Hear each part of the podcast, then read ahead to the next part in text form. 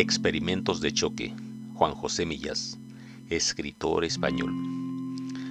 Llevo varios días siguiendo una noticia sobrecogedora, según la cual el Instituto de Medicina Legal de la Universidad de Heidelberg ha venido utilizando cadáveres de adultos y niños para simular accidentes de circulación y mejorar así el diseño de las sillas infantiles y de los cinturones de seguridad cogían un muerto, lo metían en un Opel, un Ford, un Volkswagen o un Mercedes, según su estatus social, supongo, y hacían que el coche se estrellara contra una tapia.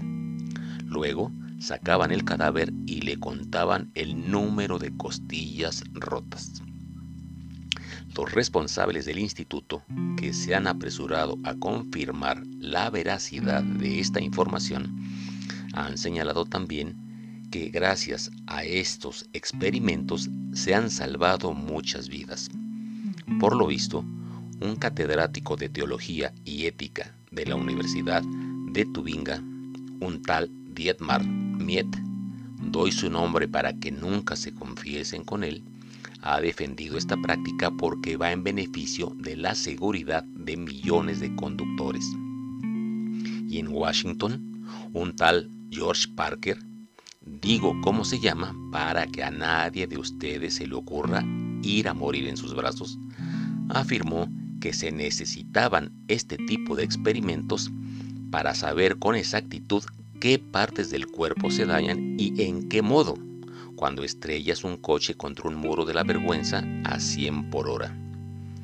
Yo ya aviso que prefiero morir por llevar un cinturón imperfecto a salvarme a costa de maltratar a un cadáver, incluso aunque se trate de un cadáver completamente muerto. Con los difuntos no se juega.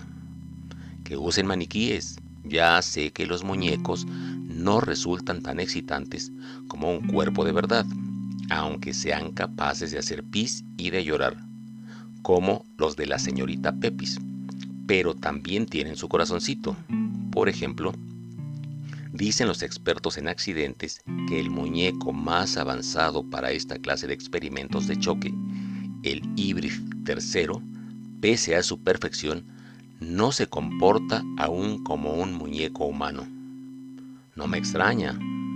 Hay que tener mucho estómago para querer ser como nosotros.